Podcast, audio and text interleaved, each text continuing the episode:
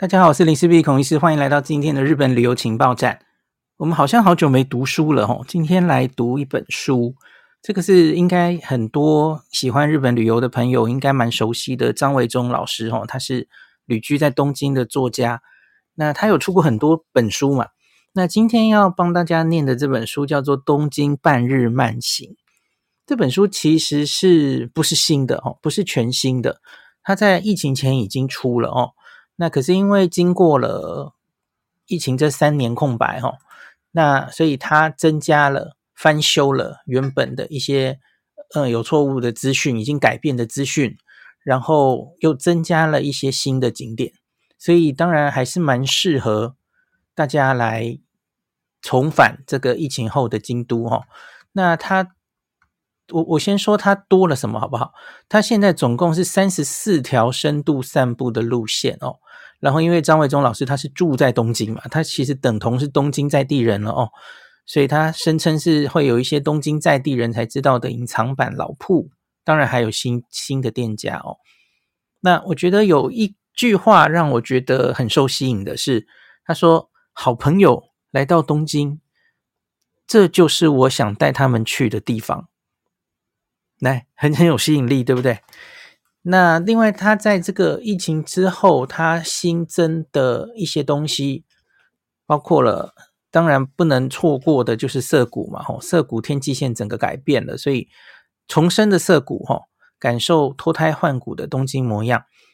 那再来新增了把那个目黑川畔的星巴克甄选东京烘焙工坊写进去，然后找稻田的村上春树博物馆。然后还有一个惹人疼爱的史努比博物馆，我不知道你知不知道，史努比博物馆原本在六本木附近哦，他后来搬到町田去了哦，南町田。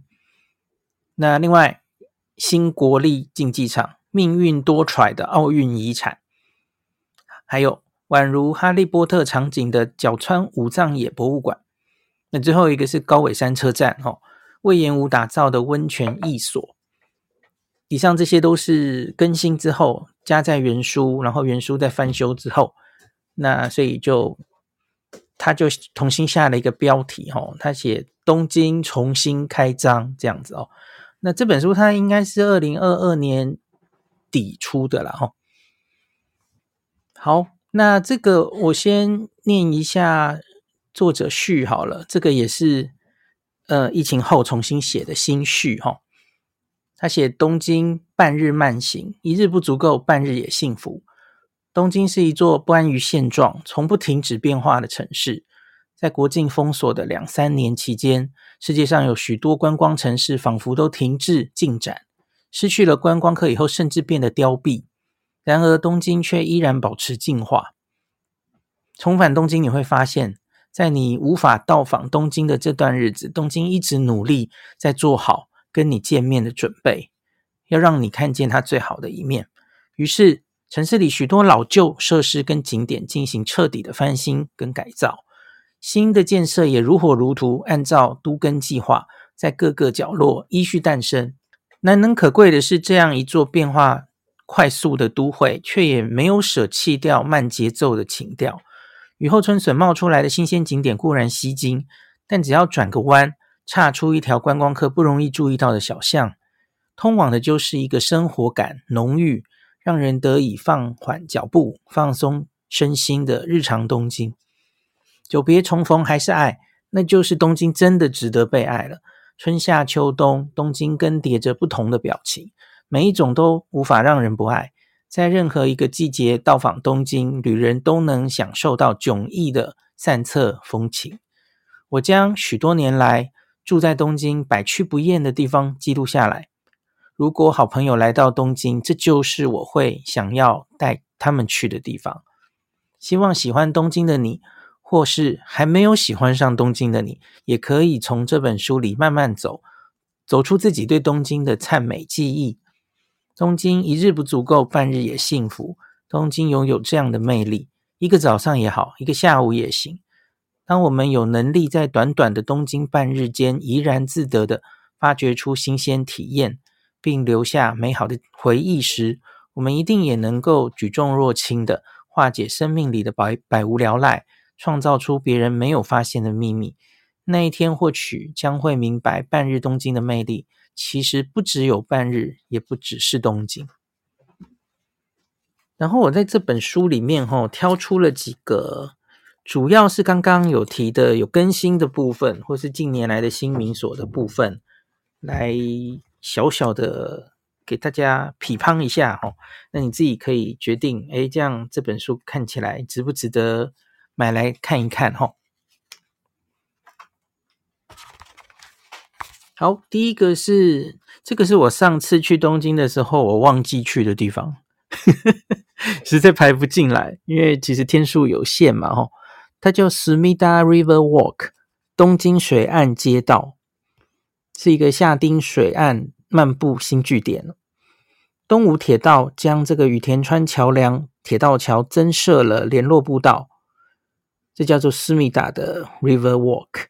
比起无栖桥来说，它在距离上更靠近晴空塔，能从新鲜的角度拍摄出不同以往的景观照。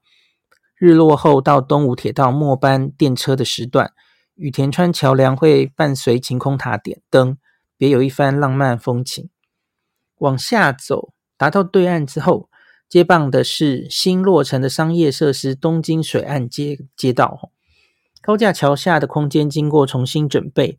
开设了餐厅、杂货选物店、咖啡厅，甚至是背包客的旅馆。东京水岸街道分成东西两区，西区有餐厅、咖啡馆跟生活杂货店，东区有背包客旅馆、运动休闲中心、便利商店跟自助洗衣店。我喜欢这个东京水岸街道的散步空间，清水步道让人与自然的存在更为贴近。这条步道会一直连接到接近晴空塔，等于将浅草和墨田一气呵成。整条水岸漫步路径，让人深刻感受到东京夏天舒舒服服的慢时光。好，我上次去的时候忘记逛的地方，我好像在晚上有稍微经过它，那可是因为很多店就关掉了，所以就看不太出来那是怎么回事哈。好，第二个。中目黑的星巴克，日本第一间星巴克甄选东京烘焙工坊，美国西雅图开设首家星巴克甄选烘焙工坊，继上海、米兰、纽约之后，这是全球第五家开在东京。二零一九年，有别于一般的星巴克门市，它设置大型烘豆机，现场烘焙咖啡原豆，现场研磨萃取。店内的咖啡师在一杯杯为客人细心冲泡，宛如一个巨型的咖啡工厂，提供更加丰富多样、顶级的咖啡体验，吸引更多咖啡迷前来朝圣。曾经与日本星巴克合作设计九州太宰府天满宫表参道门市的知名设计师魏延吾，再次受邀为日本这一间操刀。他希望创造出中目黑新时代生活形态的感受，结合日本传统设计与星巴克的现代感，搭配目黑川的自然与季节感，造出温暖调和的气氛。这间星巴克贩卖的咖啡使用的咖啡豆都是在店内现场烘焙而成。过去日本星巴克使用的咖啡豆都是海外输入，此后在这间店将使用中目黑现场。烘焙的咖啡豆口感将更加新鲜美味。那该店出品的咖啡豆因此也成为目前日本境内仅有该店才能喝到的限定饮品。店内还提供意大利知名料理人若这怎么念 Rocco Princi 的及餐点与面包，还有许多在其他星巴克吃不到的甜点。尤其每逢樱花季，更会增加许多诱人的项目。会推出各式以樱花为意象的冷冷热茶饮，除了咖啡以外，店内还有提供咖啡创意特调、茶饮，还有酒精性饮料。好，我不知道这个今年赏樱的时候，大家有没有去过这个星巴克了齁？好，再来涩谷，涩谷当然不能放掉哦，涩谷的重生。喜欢一座城市，总因为心底有几条真真爱的街，在那里我能够获得新鲜的换气和有趣的发现。即使无所事事闲晃着，也觉得自在悠闲。东京其中一条这样的街，就是从原宿通向涩谷的明治通。比起表参道来说，我更喜欢漫步在这一段路上。两个商圈的过渡地带，从青春潮牌渐渐转向大人味的品牌，恍如经历一次完美的成长。自原宿东极广场出发，沿着明治通往涩谷的方向走，会遇到一条岔路，叫做神宫通。在视线的前方会看见 JR 高架铁道的出现。再往下走，遇到那个著名的十字路口，我通常会右转，穿过铁道下的通道，抵达 Tower 唱片。然后他接下来就讲宫下公园，哈，Miyashita Park，沿着那条 JR 高架铁道旁，进来有一片全新的商业设施落成，可说是东京都市更新成功的最新典范。一处结合公园、购物、商场和旅馆三合一的新地标，名为宫下公园。Miyashita Park 其实本来在这里就是有一座小空地。就是宫下公园，只不过原本的宫下公园虽说是公园，其实不怎么像公园。它大概就只是一片空地，几十年来没有什么人注意跟驻足，有一种前不着村后不着店的尴尬。沿着铁道旁的这块区域，提供给年轻人打篮球、玩滑板，但始终难以更有效的运用，着实可惜。所幸经过都更规划，在二零二零年八月初，宫下公园焕然一新。那他把这个汉字改为这个 Miyashita Park，英文标记哈，重生再出发，不仅保有原来户外休憩公园的功能，它变更变出一间狭长型的商业复合设施，有吃有买有得玩。那它总共有四层楼，分成三个区域，最顶楼当然就是宫下公园嘛吼。那商场是这个 Rayad Miyashita Park，还有旅馆。Sequence Miyashita Park，四楼屋顶的宫下公园保留原有的户外公园功能，长约一公里的绿化步道，在气温适宜的时候，这片都市绿洲会是绝赞的休憩景点。除了设置非常多的座椅，还有一间由设计总监藤原浩操刀企划的星巴克咖啡，概念及造型洋溢着欧美风情的公路感。另外很特别的是，建造了一座烧沙滩排球场，在都内闹区算是很罕见的风景。二楼到三楼是 Raya 的商场，哈，长约三百多公尺，九十多间店铺，餐饮店、生活杂货、书店、流行服饰、黑胶唱片行等等。至于最高的建筑物，则是高达十八层楼的 Sequence 旅馆。它的四楼跟宫下公园连接，五楼设有可瞭望公园的酒吧，还有餐厅。整个设施的一楼是二十四小时营业的涩谷横丁，一字排开的居酒屋，汇聚日本各地特色料理。特征是从屋顶，从座呃，对不起，再一次，特征是座椅从室内延伸到室外。除了浅草 Hobby 通之外，东京不常见到路边摊形式的餐饮街，散发着特有的热闹感。另外，它下面还有我我不念了哈，因为这个继续。可是他有讲这个 Shibuya String”，这是另外一个盖起来的大楼哈。那重见天日的涩谷川哈，涩谷川原来就是一个。像水沟一样的东西，然后它被封在地底，然后它现在被重见天日了哈，所以让这个涩谷这边也出现了水岸的景观。好，所以整个涩谷是脱胎换骨了。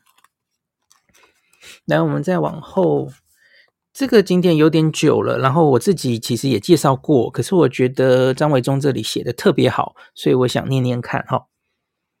就是秋叶原的 March 万世桥，这个我有介绍过哈。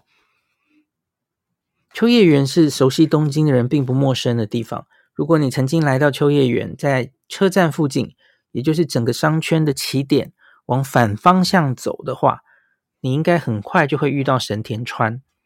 跨越神田川上的是万世桥，桥的尽头有一栋名为“肉”的万事，是东京知名的老餐厅。而就在餐厅对面，曾经是以万事桥站为名的一座车站，在废站尘封七十多年之后，终于在二零一三年秋冬重见天日。那与世人久违的万事桥站，利用当年残留下来的拱形红砖建筑体，在现今的高架铁道之下，复原和新建出一个名为 Match 的空间。在这个新生的空间里，引进许多特色的商家，有的是代表神田区域的职人店铺，有的则是日本乡间的特色饮食。在这些新兴的店家穿梭着。随处都可以见到当年老建筑残留的身影，一段阶梯、一面墙壁，或是复建的月台等等，颇有古今时空交错之感。当然，在商业设施之间，仍不会忘记对万事桥站的追忆。我特别喜欢在室内的 Library 书店，有一座重现当年街景的模型，还有窗台边设置的资讯站，都能让人轻易了解。车站与当时东京人生活的历史。来到 Much，当然有必要了解这座车站的历史，如此才能从日本保存文化并赋予其新生命的动作中，反思我们台湾的文化生态到底该怎么进行。如今在东京电车路线上已经找不到的万事桥站，是在一九一二年建站的，因应当时的中央线开通，在现址。打造了一座外观类似东京车站的红砖驿站。当年除了铁路之外，路面电车也会经过这里，因此算是那个时候的繁华大站。直到一九一九年，中央线开通到东京车站之后，万事桥站才从终点站变成了一个线上的一站。那可惜，勉励的建筑在一九二三年的关东大地震中全毁。它重建后又历经二次世界大战，后来因为利用的乘客骤减，它在一九四三年正式废站。一九四八年在现址开设了交通博物馆，直到二零零六年因为建筑体老化的关系才结束。他搬到埼玉县大宫，改成铁道博物馆啊，这是铁道博物馆的前身哦。JR 东日本铁道在进行东京车站丸之内口驿站外观与屋顶的复建之际，也同时进行神田万事桥站的新生计划，终于在二零一三年秋冬完成。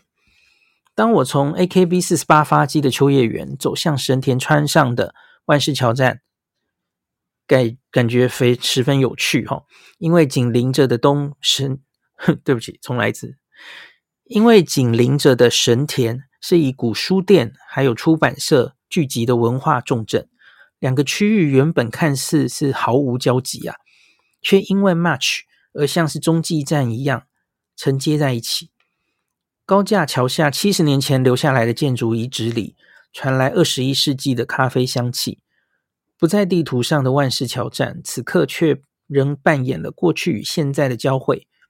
神田与秋叶原的文化转运站，昔日曾经存在的旧万事桥站，虽然主要的车站建筑已经不复存在，但所幸仍有在高架铁桥下的部分残垣被保留了下来。经过 JR 东日本改建计划之后，所打造出来的 Match 空间，透过拥有着地缘背景的职人商家的进驻。传递出日本新旧文化的交融典范，旧万事桥的往日风华不着痕迹地融入其中，让老一辈的东京人得以重温旧梦，同时年轻人也在寓教于乐的潜移默化中认识东京的历史。来到 Match 之际，请先别着逛一楼的店家，这里有三个绝无仅有关于时间数字的时光隧道，值得先来 check 一下。三个时光隧道的名称分别是。一九一二阶段，阶段就是楼梯的意思嘛。一九三五阶段，还有二零一三月台。一九一二阶段是一九一二年万世桥开战时建造的楼梯。一九三六年成立交通博物馆之后，当时可以直接从这个楼梯通向博物馆内。一九四三年后首次公开。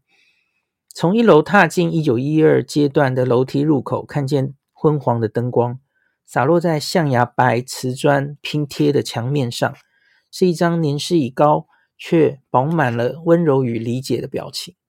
时间的脚步领着我走向斑驳的磨石子楼梯，这里曾经记忆了多少砸踏的脚步呢？还未来得及思索，一个转角，石阶尽头，百年后的光已经瞬间抢位。另外一道楼梯，一九三五阶段，则是在交通博物馆的新馆开幕时建造的。一九四三年废站之后，曾经在二零零六年公开过一次。那如今随着 Match 开幕，也永久的开放。沿着楼梯走到二楼，有一个狭狭长的特殊走道，中间的平台铺了木板跟草皮，而左右两侧则做成观景窗，其中一边靠窗还有座椅，这里就是二零一三月台了。旧万市桥站的月台虽然已经消失了，但如今打造了一座二零一三年版本的月台。就像是一般等车的地方一样，你可以像是候车一样坐在月台的座椅上面，看见窗外紧邻的铁轨，每隔几分钟就有电车呼啸而过。电材上的柱子甚至还复古的挂上了当年万世桥站的日文站碑。另外还有一个当年将铁轨再利用成的月台建筑梁柱，如今也供在这里作为展示。拾阶而下，穿越光阴，回到一楼，便是 Match 聚集着日本职人跟展现都道府县特色的现代商铺了。台湾这几年也流行老屋新生，许多文化场域被改建成所谓的文青商场，但落成以后常常陷入两极化的争论。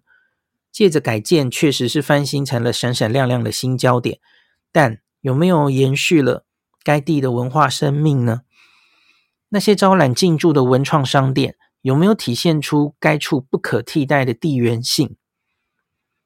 灿亮的文创商场，有没有让走进商场的人知道自己正站在什么样的时间轴上？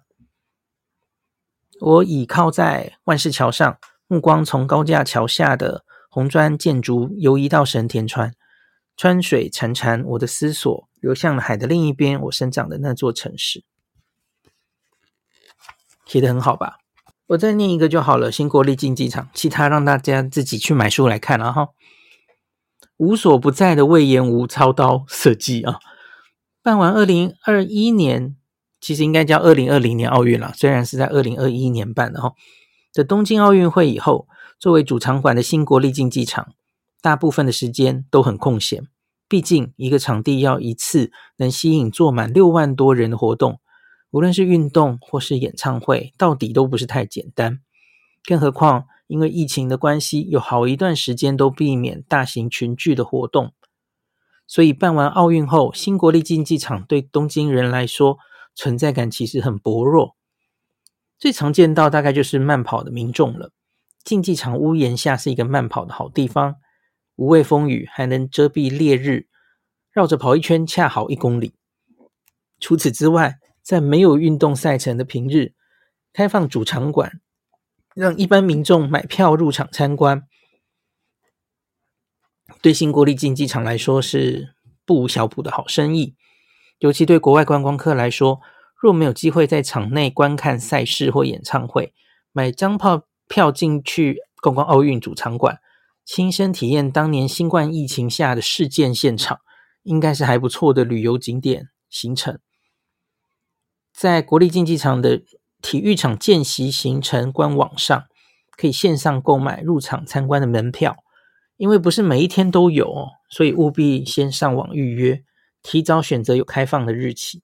目前是可预约购买当月份及下个月份的门票。虽然没有门票，也能在开放式的区域走走，但看不到场内状况。建议买张门票到室内，站在观众席之间，俯瞰整个场馆。并踏在跑道上仰望天景，身历其境，硕大场地的辽阔感受很不错。由魏延吾操刀的场馆，椭圆形的大屋檐建材，从北侧到南侧依序是采用北海道、东北、九州跟冲绳的木材。暗示着融合了日本列岛的风土。至于观众席的座椅，也在颜色上颇有巧思，从靠近天空的白色，越往草坪跟跑道的方向，浓色调越多，渐渐变成黄绿、灰、深绿，还有咖啡色。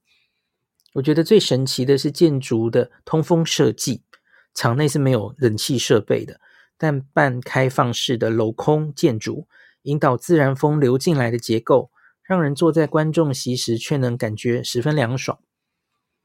转眼间，东京奥运已成往事，但经历过这场历史的我，对于这座体育场所收纳的种种事件仍记忆犹新。一场弄翻、翻弄世界的疫情，史上第一次的奥运延期，冬奥 logo 的剽窃案，幕后的利益斗争及政治角力，森喜朗的性别歧视与下台，当然还有场馆本身的多舛命运。原本已经决定扎哈·哈蒂团队获选设计，途中大翻盘，最后由魏延武来接手。好不容易盖好了，却因为疫情蔓延，成为无观众入场观看的开闭幕式。即使一波三折，事过境迁之后，再踏进新国立竞技场，感慨良多。今后光是每年维护费就高达二十四亿日元的这座奥运遗产。想靠办活动而打平开销，现实上已知不可能。奥运遗产负债成为日本纳税人的负担。奥运办完了，待戏继续拖棚。重返东京时，别忘了用你的门票来安慰他一下。好，那今天就讲到这里。感谢您收听今天林氏璧孔医师的日本旅游情报站。疫情后的时代，孔医师回到旅游部落客林氏璧的身份。致力于推广安全安心的日本旅游，随时为您送上最新的日本旅游资讯。如果你觉得这个节目对你有帮助，喜欢的话，欢迎你推荐给身边的朋友，或是在 Apple Podcast 上面留下评价，也可以留言五星评价，好像每天都可以留哦。行有余力的话，欢迎您赞助林氏璧孔医师喝杯咖啡。如果你想看到更多林氏璧发的日本旅游资讯，欢迎你加入脸书上的日本自助旅游中毒者粉丝专业，或是我也有 LINE 的官方账号 Telegram、Instagram，这些连接都在 Podcast 前面，我的电子名片里，可以在一个页面就看到我所有的发声管道，都欢迎您加入。那我们就下一集再见喽。